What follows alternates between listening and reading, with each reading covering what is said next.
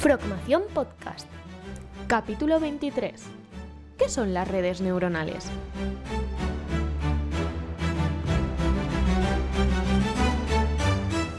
Muy buenas a todos y bienvenidos a un nuevo episodio de nuestra Frogmación Podcast.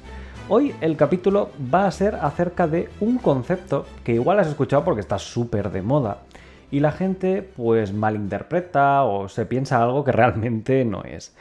Es el concepto de red neuronal o de inteligencia artificial. Cuando uno piensa en la inteligencia artificial, se imagina, pues, el T-101, el famoso Terminator, se imagina eh, un ser como los replicantes, eh, se imagina mm, seres humanoides que eh, actúan como los humanos y que en un momento dado cobran esa vida propia para causar el mal en todo el mundo, ¿no? Se convierten simplemente en, los amos y señores de aquellos que los han creado, es decir, los humanos. Cuando hablamos de red neuronal, una red neuronal no es más que una arquitectura matemática, una estructura que se basa en tomar una serie de datos de entrada, manipularlos, operarlos hasta obtener un resultado y con ese resultado tomar una decisión. Dicho así, pues primero tenemos que entender de dónde viene el concepto de red neuronal. Es composición de dos cosas, red y neurona. La estructura que os he comentado es precisamente una neurona. Una neurona son las células que tenemos los humanos en el sistema nervioso y que está conformada de un núcleo del cual le salen unas patitas y con una patita más larga, más larga, más larga, más larga, más larga que permite conectar con otras neuronas. Esas patitas pequeñas del inicio son lo que se llaman dendritas y cuya función es captar la información de alrededor. La temperatura, el calor, la humedad, el, daño, el dolor, cualquier tipo de sensor que nos podamos imaginar nuestro cuerpo lo acaba recogiendo en las puntitas de las dendritas y a partir de ahí procesando la información en el núcleo, la bola grande que comentábamos que conecta con las dendritas. Ese núcleo tomará la información y si considera que esa información es relevante, es importante, la transmitirá a través de la pata, pata, pata, larga, larga, larga, larga, larga, que se le llama el axón. Al final del axón ocurrirá la sinapsis, que básicamente la sinapsis es una comunicación con otras neuronas que estén cerca, que estén al lado, y donde la conexión ocurrirá precisamente porque al final del axón se conectará con dendritas, las patitas pequeñas de arriba, eh, de neuronas adyacentes. Esta estructura significa que básicamente una neurona biológica, como la que os acabo de contar, simplificada más o menos, se encarga de captar información a través de las dendritas, procesarla en el, núcleo, transmitirla por el axón y a partir de ahí repetir e iterar hasta conformar, bueno, el sistema nervioso o todas las neuronas que tenemos en todos los cientos de miles de millones de lugares de nuestro cuerpo.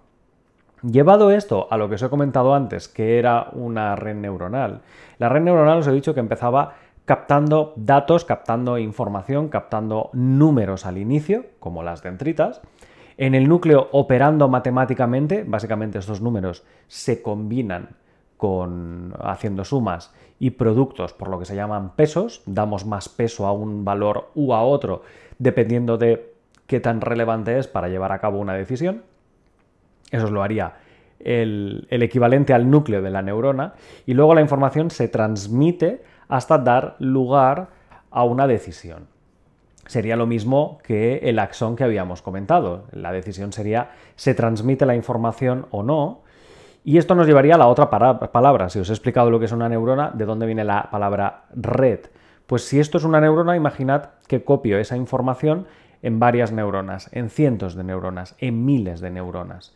Esas neuronas artificiales, está claro que captarían la información de un conjunto de datos, de un conjunto de sensores, a través de unos ojos, de una cámara, etcétera, captaría la información como las dendritas, cada una de esas neuronas procesaría la información, sumas, productos, etcétera, y cada una de las patas, los axones, activarían o no activarían la transmisión a una siguiente capa de neuronas. Entonces, fijaros que es exactamente lo mismo que la estructura biológica que comentábamos. A partir de aquí, la segunda capa de neuronas, evidentemente sus dendritas captarían la información que les ha enviado las neuronas de la capa anterior, como en la sinapsis humana, por así decir, y a partir de aquí se volverían a calcular emitiendo más información a la siguiente capa. La siguiente capa captaría de la anterior, operaría, transmitiría, operaría, transmitiría, esto operaría, transmitiría.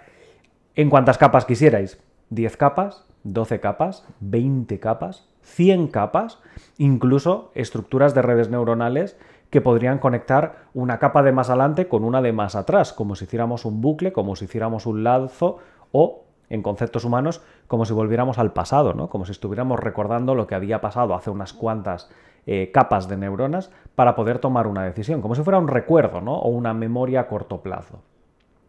El objetivo final es que después de toda esa estructura, toda esa amalgama, se dará un resultado. El resultado puede ser mueve el brazo, coge el vaso, eh, sube la temperatura, baja la temperatura, eh, escribe un mensaje, etc. Es responder en base a esas acciones, a, esos datos, mejor dicho, que hemos capturado en la primera capa tras cientos de miles de millones de transformaciones transmitidas en forma de estructura de red, neurona a neurona, capa a capa, hasta al final tomar una decisión. Así, a día de hoy nos encontramos con redes neuronales que son capaces de jugar al Mario Kart, de recrear una cara humana en base a una serie de datos, como por ejemplo esqueletos, huesos y demás, poder generar caras humanas o caras de animales de personas que no existen o de animales que no existen, simplemente tomando de referencia otros humanos, otros animales, poder analizar una radiografía y detectar si hay indicios de cáncer, o poder detectar a partir de una analítica de, sangre, pues si una persona tiene algún tipo de enfermedad o es probable que sufra de hipertensión o que sufra de colesterol, etc. Estas son las redes neuronales que nos encontramos a día de hoy y que por cierto están evolucionando a grandes pasos. El titán por encima de todos, el Skynet que era en Terminator vendría a ser Google. Google dispone de redes neuronales muy avanzadas y que de hecho las estáis utilizando cada vez que escribís una página web o el nombre de una página web en el buscador. Os las recomienda, os recomienda una web antes que otra, incluso os corrige. A lo mejor querías decir bla bla bla, incluso en el propio traductor de Google, donde es capaz de traducir de un idioma a otro con una precisión bastante avanzada. Este es el mundo de las redes neuronales y el titán que las domina, Google, a través de sus librerías de TensorFlow y el lenguaje Python.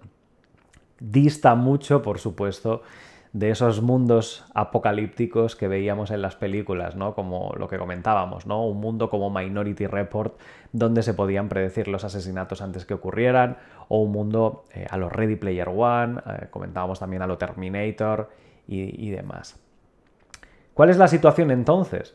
Pues resulta que, como casi siempre, la imaginación es capaz de superar las expectativas de la realidad que tenemos. Y esto es un concepto que ya hemos comentado otras veces en el podcast, ¿no? De que cuando la realidad que nosotros tenemos no está a la altura de nuestras expectativas, o los momentos son malos, o simplemente necesitamos evadirnos de la realidad, pues hace 100 años había libros, novelas, historias, por ejemplo, eh, surge las novelas al estilo de Frankenstein, al estilo Drácula, al estilo los piratas del Mar Caribe, etcétera, etcétera, etcétera, historias para evadirse de la realidad de hace 100, 200 años.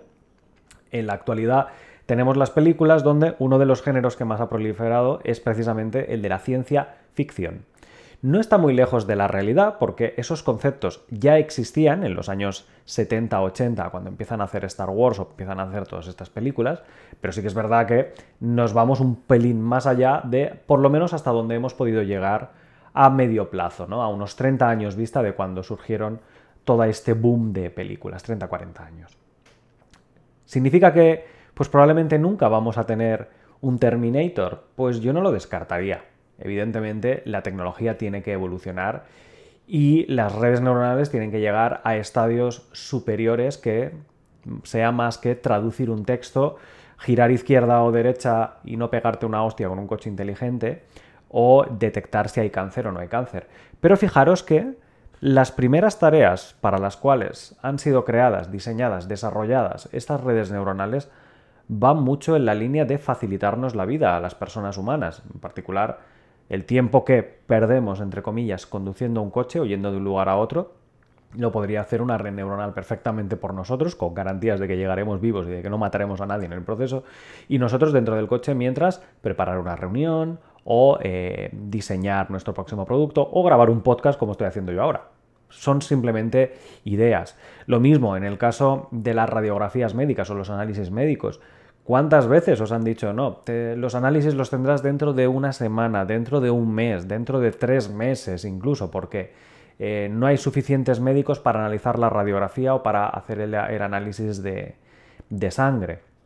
Esto es algo que, de nuevo, las redes neuronales nos lo acelerarán, nos lo facilitarán, permitirán que podamos llegar hasta ahí Mm, con menos tiempo.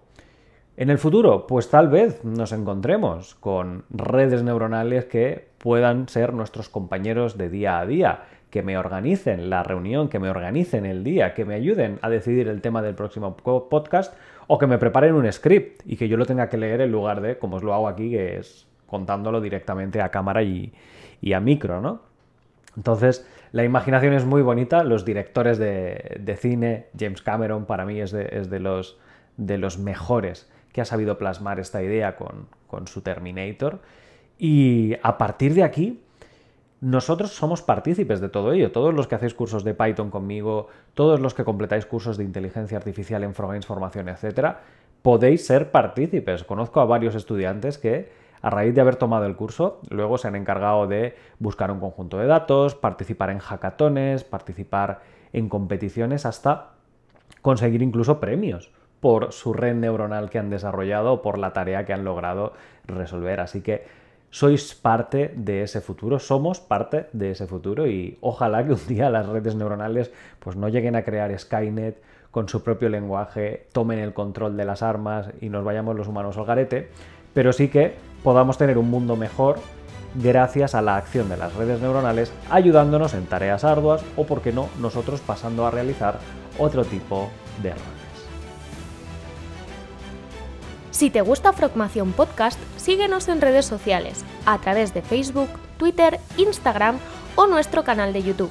Y consulta todos nuestros cursos o suscríbete a nuestra newsletter en la web progames.es.